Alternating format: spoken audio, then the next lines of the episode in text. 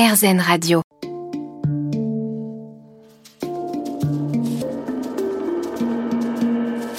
Les rencontres de Julie Obispo. Merci d'écouter cet entretien avec Elie Semoun aujourd'hui.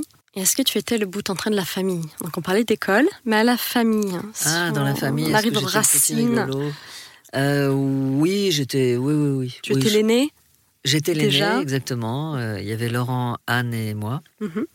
Et ouais, je faisais, je faisais mon intéressant. Et tu as pris un peu exemple sur ton père? Euh, sur mon père. Euh, bah, mon père, oui, c'était un sacré personnage. Euh, J'ai, j'en ai d'ailleurs fait un, un documentaire sur lui. Mon vieux. Euh, Je sais pas si tu l'as vu, mais Mhm, Oui, donc c'est, oui, oui, c'était un sacré personnage. Ouais, ouais. tout en délicatesse. Ouais. Euh, oui, c'était un personnage, mais il était comme tous les, les gens d'Afrique du Nord. Euh, euh, il pouvait s'énerver euh, et puis tout d'un coup euh, devenir euh, tout gentil dans la seconde. Donc c'est très déstabilisant. Mais c'était un vrai personnage. Oui, ça, il pouvait être très, égo, très, égo, très égoïste, pardon. Euh, il pouvait être, euh, ouais, surtout très égoïste, mais il était drôle, euh, il était charmant. Euh, il plaisait à tout le monde. Parfois, il m'énervait beaucoup. Mais c'est normal, on a toujours plein de choses à reprocher à nos parents.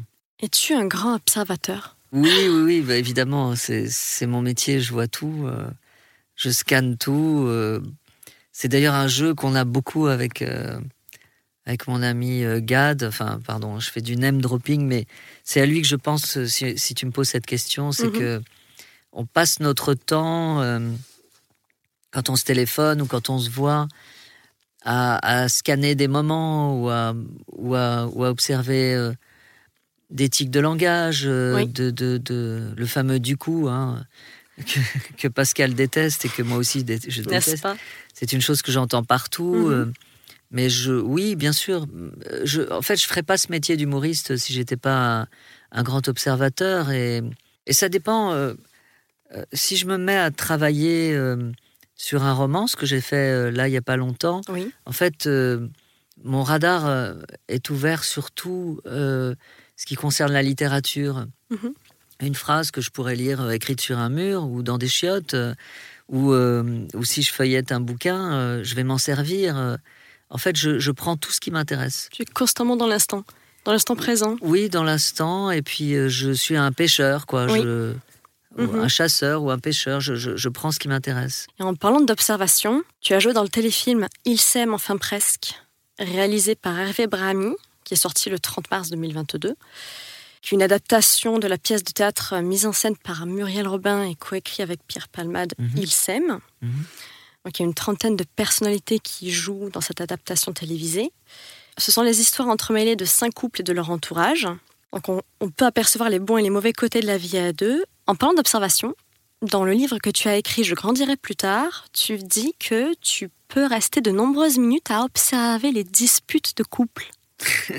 Même à ce niveau-là. Euh, Tu observes. Oui, j'observe tout, mais c'est comme. euh, euh, comment dirais-je je, vais passer pour un voyeur, mais je suis un voyeur artistique, hein, on va dire. C'est un peu comme quand tu es en voiture et que, et que tu ralentis parce que, parce que tu as vu un accident ou. Enfin, si c'est trop dégueulasse, tu détournes la tête, évidemment, mais oui, tout ce qui est. Enfin, tous les accidents de la vie euh, m'intéressent, en fait. Même s'il y a une dispute, des gens qui se battent dans la rue, etc. Enfin.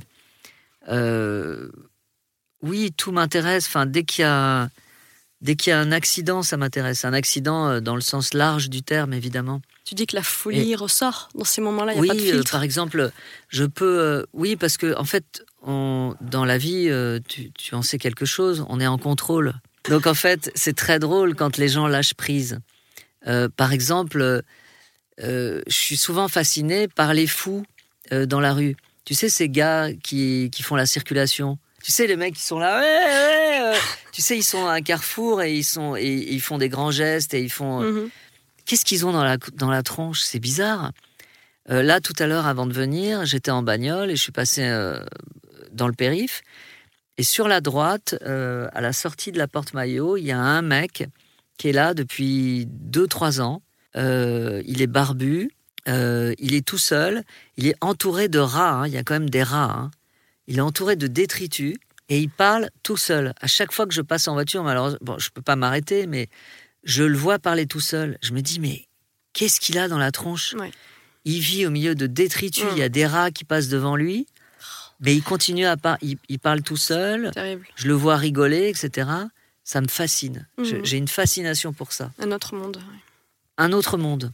À tout de suite dans les rencontres de Julie sur RZN Radio avec Ellie Semoun.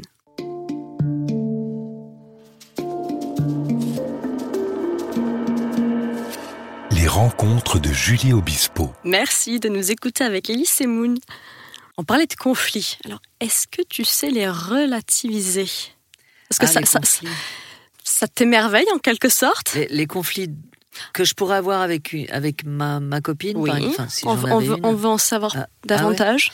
Quand il y a des conflits, Ça te fait pas peur quand il y avait des conflits, euh, je, je déteste ça, mais comme tout le monde, qui aime les conflits en fait Qui aime- Mais tu aimes aime les observer chez les autres. Oui, j'aime les observer chez les autres, mais j'ai pas. T'as pas de recette miracle. Non, j'ai pas de recette miracle. Je pense que quand j'étais avec mon, mon amie, euh, elle pouvait s'énerver à cause de moi. Souvent, ça venait de moi parce que, euh, on le disait tout à l'heure euh, hors antenne, quand on est artiste, on est un peu fou et j'ai absolument pas l'esprit pratique ni pragmatique.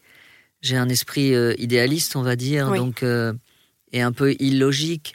Donc ça peut rendre fou quelqu'un qui est, qui, est en, qui est en face de moi et, et qui me dit, mais enfin, euh, pour parler concrètement, euh, enfin je te l'ai dit euh, hier, pourquoi tu me le redemandes aujourd'hui? Bah, J'ai oublié. Oui. Ouais, mais t'oublies tout, euh, c'est pas possible. Tu vas avoir Alzheimer, c'est incroyable. Et c'est vrai que ça peut rendre fou euh, quelqu'un qui vit avec vous et qui vous aime. En général, on va aller dans le cliché, c'est ce que reprochent les femmes aux hommes, de ne pas les écouter. No comment. Voilà, no comment. Mais en tout cas, c'est ce qu'on me, c'est ce que mon ami euh, me, me reprochait. Donc, quand il y avait ces conflits-là, en général, je suis très très calme. Je ne mets pas d'huile sur le feu. Et d'ailleurs, une fois que les, les conflits se calmaient, elle me disait merci Ellie de ne pas avoir, euh, de, de ne pas être entrée dans mon jeu parce que sinon euh, c'est trop quoi. Oui. Donc je suis toujours resté, je, je reste toujours très très calme. Je m'énerve, mais alors peut-être ça peut rendre fou euh, la personne qui est en face, tu vois. Elle peut attendre aussi que je m'énerve aussi, mais mais en général, je trouve que les les raisons de, des conflits sont tellement ridicules que ça vaut pas la peine de s'énerver, je crois. Oui. Et on s'énerve toujours pour quelque chose qui est beaucoup plus profond, en fait. Mhm. Je me suis aperçu après, avec le temps, que les énervements de mon ami de l'époque, bah, ça traduisait autre chose. c'était un désamour, ou alors c'était c'était une, une frustration de quelque chose, mais c'était pas parce que j'avais pas enlevé mes baskets Oui. euh, quand je rentre chez elle. Mhm, C'est autre chose. Bien sûr. Je lui disais d'ailleurs. Quand as-tu commencé à écrire? Euh, dès que j'ai su écrire, en fait, euh, j'ai retrouvé euh, il y a pas longtemps, en faisant le tri à la maison, parce que ça fait du bien de balancer des, des trucs dont on se sert pas, donc j'ai fait Faire ça. du tri Mhm. J'ai pas balancé mes papiers, mes, mes cahiers d'écolier, et je les ai feuilletés et je me suis aperçu que j'écrivais déjà depuis l'âge de, je sais pas, 8-9 ans. quand on apprend à écrire, quoi Mhm. des petits poèmes. J'avais écrit un poème sur Madame Pérutel, ma prof de français dont j'étais amoureux. je disais que je l'aimais et tout. Si elle nous entend. C'était mignon. J'ai toujours écrit. Toujours. Donc tu te laissais déjà porter par ton imagination? Oui. On ne peut se laisser porter que par son imagination. Oui. Ça, oui, mais clair. tu, tu aimais J'en avais beaucoup. cultiver ce, ce cocon qui était ta chambre? Tu aimais te recueillir déjà ici? Ouais, pour- encore maintenant, en fait, c'est marrant. Je j'écris beaucoup. euh, j'ai posté un truc ce matin d'ailleurs où j'étais dans mon lit euh, avec mon ordinateur euh, sur les genoux et j'écris beaucoup. Enfin, je fais plein de trucs dans ma chambre. Enfin, en dehors des blagues salaces qu'on pourrait faire, mais non, mais je je- j'écris beaucoup. J'y dors pas beaucoup, malheureusement. Mhm. J'ai un sommeil très court. D'accord. Mais j'adore écrire dans ma chambre. Alors, quand j'écris des choses intimes, j'écris dans ma chambre, dans mon lit. Mhm. Et quand j'écris des choses euh, euh, plus ouvertes, euh, un film ou un spectacle, c'est toujours dans ma cuisine. Je sais pas, c'est des lieux Ah oui. qui sont symboliques en fait, tu vois. Ok. Et tu écrivais déjà pour être lu? Oui, toujours. En fait, j'ai toujours fait des choses pour. euh, J'arrive pas à garder les choses pour moi et j'ai envie que ce soit partagé, en fait. Même les choses les plus intimes. Le documentaire. euh, alors, c'est pas moi qui étais derrière la caméra, hein, mais j'ai- initié ce documentaire. Mhm. Mais tu vois, le documentaire qui est sur mon papa, euh, qui, est, qui est très intime, mais Oui. il est devenu euh, universel en fait. Mhm. Mais c'est très intime. Je, je me suis posé des grandes questions. Ma sœur Anne m'a même engueulé en me disant Ouais, tu livres tout de la famille, etc. Mais je lui ai dit de me faire confiance et je sais que quand on va chercher ce qui est très intime, ça parle à, à plus de gens, à beaucoup de gens. C'est Oui. paradoxal, mais pareil pour le, le bouquin que je viens de finir, là, Mhm. qui va s'appeler Compter jusqu'à toi. Euh, ben, euh, je parle de ma, de ma rupture d'avec euh, mon ami, en fait. Je fais des, comme des chroniques amoureuses Oui. Un mélange avec des poèmes, avec des chansons. J'ai d'ailleurs été voir Pascal pour qu'il mette en musique ses chansons. Et c'est presque indirectement grâce à lui, un- concours de circonstances qui a fait que je me suis dit, bon, j'ai déjà fait trois albums, je suis Mhm. pas vraiment le mec euh, attendu euh, On va en parler. dans la musique. Bon, ok, alors je suis le mec après. attendu dans Voilà, la musique. oui. Voilà. Euh, J'ai tendance à me dévaloriser un peu. Mais je me suis dit, tiens, pourquoi pas essayer un autre registre, euh, le registre du roman. Et donc, euh, inspiré par un livre euh, que tu dois pas connaître, mais qui s'appelle Toi et moi de Paul Géraldi. En fait, c'est un, un, un- un poète qui raconte l'histoire d'un couple avec des poésies. Il y a des chapitres, rencontres, D'accord. inquiétudes, jalousie, je ne sais quoi, Ah, impatience, doute. Et à chaque fois, c'est illustré par des poèmes. Alors, moi, j'ai fait un peu la même chose, sauf que moi, j'ai mis des poèmes, j'ai mis des extraits de chansons, j'ai mis des dialogues entre elle et moi. Je la fais penser. On est, on est dans sa tête, on est dans la mienne, on est dans la rencontre, on est dans l'évolution de l'amour. Oui. C'est très facile à lire parce que j'ai j'ai fait des, des chapitres comme des épisodes à chaque fois. Enfin bref, je suis très fier de, de ça et, et je pense que ça va, que ça va parler euh, aux gens, même si la base est très intime. Oui. Voilà, tout ça pour dire Bien ça. sûr, oui, oui. Donc ça sort le 6 octobre Oui. chez Robert Robert Laffont. Laffont. Mm. À tout de suite sur RZN Radio avec Elise Semoun.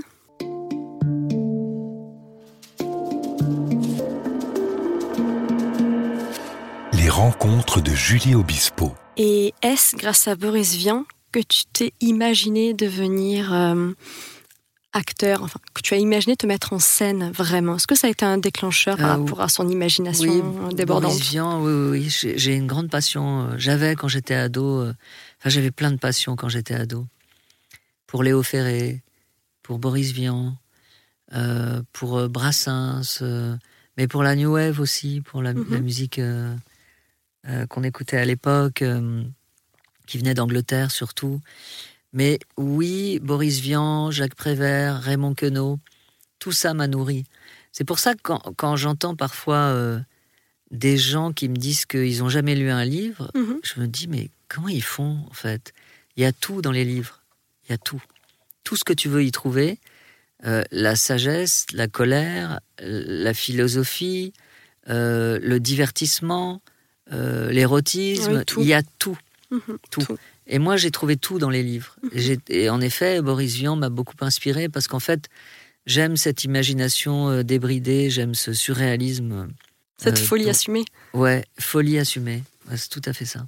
Et quand j'étais ado, oui, j'essayais d'écrire un peu comme lui, mais bon, j'y arrivais pas évidemment, mais euh, j'inventais, euh, j'inventais des mondes, j'inventais des noms, des prénoms, enfin, gloire à l'imagination. Oui. on peut, on peut, on peut tout faire avec ça.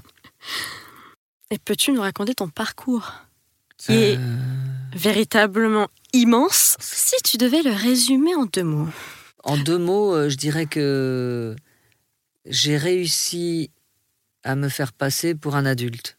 Euh, je pense que ça résume bien. Mhm. C'est-à-dire qu'en fait, j'ai encore tout, j'ai encore toutes les qualités que un enfant a, je crois. Un- Une sorte de, enfin, je suis pas tout le temps lâché prise, mais un- une imagination débordante et pas de limite, en fait. Et lorsque tu avais 17 ans, Oui, tu as publié deux recueils de poésie, oui. Poémoire Le poémoire et et Fantétriste. plaisantriste. Plaisantriste. Ouais, plaisantriste. Euh, Et tu as créé aussi deux pièces. oui, La pièce décousue, la, La pièce pièce d'identité. d'identité, ouais. Euh, Donc l'adolescence, puis 17 ans. Donc Ouais. euh, ça devient vraiment concret. Oui, oui, oui. Mais c'était. En fait, les, les poèmes, euh, il y avait. Enfin, oui, je, j'étais, je tombais amoureux environ toutes les semaines. Donc, j'avais besoin d'avoir des muses, en fait, et, je leur écrivais des poèmes. Mais c'est pas très viril. Quand on est ado, euh, les nanas, elles aiment bien les mecs un peu musclés, un peu beaux gosses, etc. Mhm. Les petits rigolos euh, poètes, euh, bon, c'est trop. Enfin, une, une, une fille de 17 ans, 18 ans, elle n'est pas à la recherche de ça, je Oui. crois pas. hein. Mhm. C'est c'est trop rapide. Donc, j'étais ce style-là. Mhm. Romantique, oui, oui, oui, vraiment. À fond. euh, Mais en fait, euh, c'est le problème de lire trop de livres, en fait, c'est ça. C'est que la réalité ne colle pas avec, le, avec les fantasmes. Oui. Jamais, d'ailleurs. Mhm. Et je crois que les femmes, en règle générale, elles ont les pieds beaucoup plus sur terre que les hommes, en tout cas que moi. Donc euh, il y avait toujours un- une sorte, une sorte de décalage. Mais c'est pas grave, ça me ça m'a permis d'écrire des chansons, des bouquins, euh, Exactement. de, de, de- D'être de un faire des spectacles. incroyable. Ouais, Mhm. c'est gentil, merci. Tu as pris des cours de théâtre au Conservatoire d'Antony. Oui, Donc tu voulais devenir comédien. oui, oui, oui, vraiment. Donc ensuite, euh, peux-tu nous expliquer un peu Tu t'es fait repérer par le metteur Bah, en en fait, Ouais, je, je- après j'ai pris j'ai pris des cours de théâtre avec euh, Jean Darnel au théâtre de l'Atelier Mhm. Et j'ai été repéré. euh, Il y avait avec moi donc Nicolas Briançon, Nicolas Vaude, euh, Valéria Bruni Tedeschi, qui est la sœur de Carla Carla Bruni. Euh, entre autres, il y avait aussi Annie Gregorio. Euh, et Annie Gregorio a parlé de moi à Roger Louret, qui était metteur en scène à l'époque de la troupe des Baladins en Agenais Mhm. et qui a engagé euh, pour une pièce de théâtre donc moi-même et Muriel Robin Oui. et Nicolas Marié. Donc c'est comme ça qu'on a fait tous connaissance. J'avais 19 ans Mhm. et je suis parti faire une tournée avec eux euh, dans une pièce de théâtre qui s'appelait Les Folies amoureuses de Jean-François Régnard, Oui. un contemporain de Molière. Et donc on a fait une tournée de 3 ou 4 mois où c'est vraiment là que j'ai appris mon métier. D'accord. Au retour à Paris, je me suis inscrite dans des agences de pub, tout ça. J'ai fait une série pour, euh, pour la télévision et j'ai rencontré la personne de couleur qui s'appelle Dieudonné. Oui. Euh, et à partir de là, on, on a explosé en fait. C'était fou. de manière fulgurante. Ouais, vraiment de manière fulgurante. Et après, euh, toutes les portes se sont ouvertes. À tout de suite sur RZN Radio avec Elise Semoun.